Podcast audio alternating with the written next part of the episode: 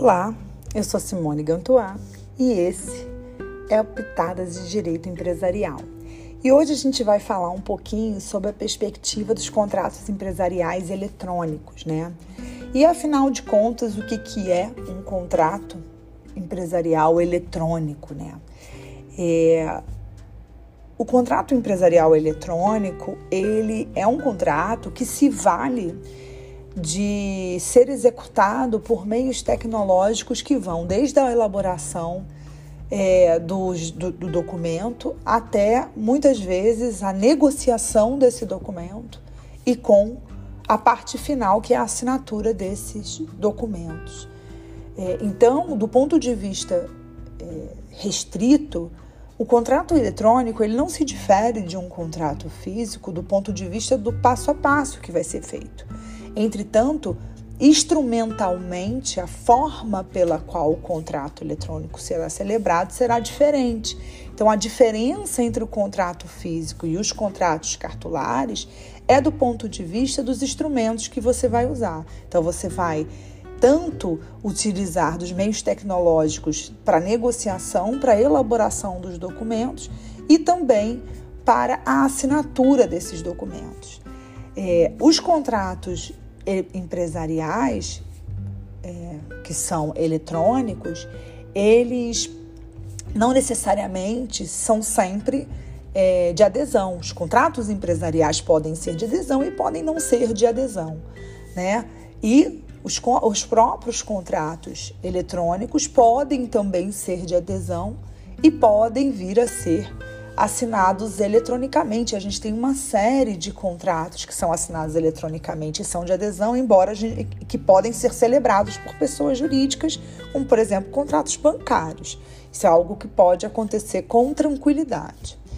É, a lei da liberdade econômica, ela vai também, de certa maneira, impactar nos contratos eletrônicos, porque a Lei da Liberdade Econômica promoveu alterações no Código Civil, entre as quais a gente já falou no podcast anterior sobre o artigo 421-A, que não só reconhece o contrato empresarial, como presume a paridade, a e a simetria entre esses contratos. Então não há diferença é, nessa perspectiva quando a gente fala de contratos empresariais eletrônicos. Tudo aquilo que eu disse no podcast anterior para hoje em relação aos contratos empresariais eletrônicos, eu não preciso mudar basicamente nada. Inclusive, em relação à, à base principiológica, também a gente não vai ter diferença.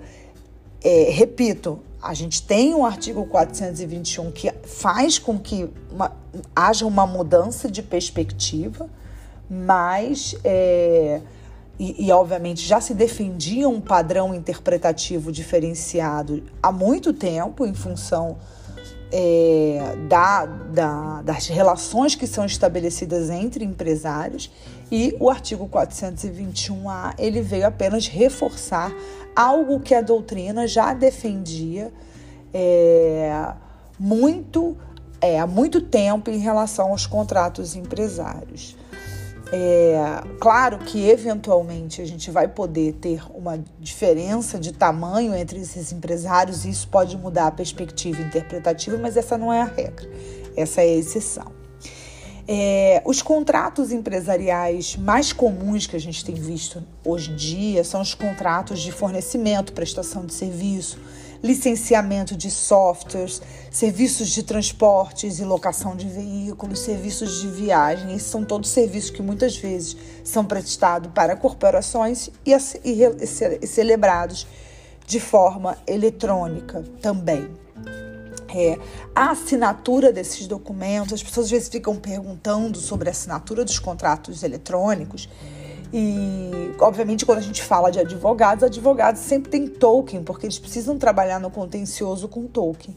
Mas existem aplicativos que já reconhecem e fazem a assinatura, que são muito mais baratos que o token, seus clientes podem ter, desde que respeitem a ideia da, da medida provisória 220 de 2001 porque ela cria a ICP Brasil de Chaves Públicas, mas o artigo 10, parágrafo 2 estabelece outros, outro meio de comprovação de autoria e aí que entra essas é, esses aplicativos e essas empresas que fazem esse serviço de assinatura digital com confiança, desde que as partes aceitem que a assinatura de um e de outro através desses instrumentos. É, isso tem sido feito, inclusive, em contratos sociais, que não são contratos é, empresariais na perspectiva que nós estamos estudando aqui, mas são contratos como outro qualquer. É, com as suas especificidades, mas como outro qualquer. É, com relação aos contratos formais que a gente tem, né, quando o empresário precisa celebrar um contrato formal, que são contratos que são solenes, né, que existem é, interpretações, é, aliás, precisam instrumentalização mais formal. É, o CNJ também permitiu a utilização, através da autorização da mesma MP que eu me referi, da possibilidade de utilização em relação também aos contratos eletrônicos.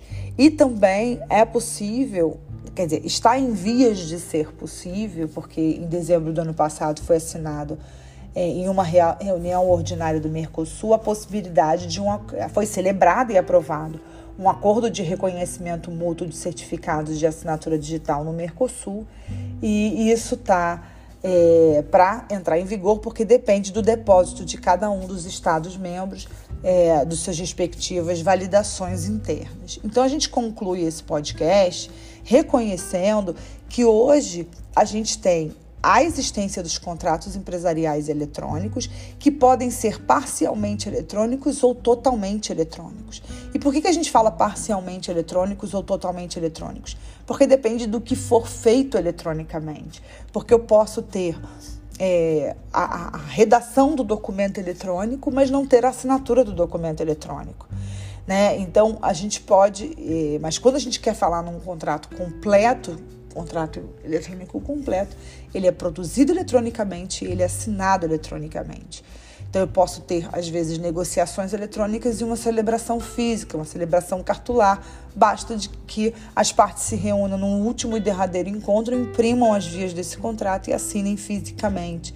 Então, quando a gente fala em contrato eletrônico, em sua essência final, assim por assim dizer, a gente está falando de um contrato que foi documentado e assinado eletronicamente. E aí eu não necessariamente precisaria até imprimi-lo para que ele tivesse validade e eficácia. Isso já é reconhecido pela, é, instrução, pela medida provisória 220. Né? No artigo 10, parágrafo 2, você pode usar muitas vezes o token mesmo, como o advogado usa, ou outras é, ou outros aplicativos destinados a esse tipo de assinatura, desde que as partes reconheçam e como válidas.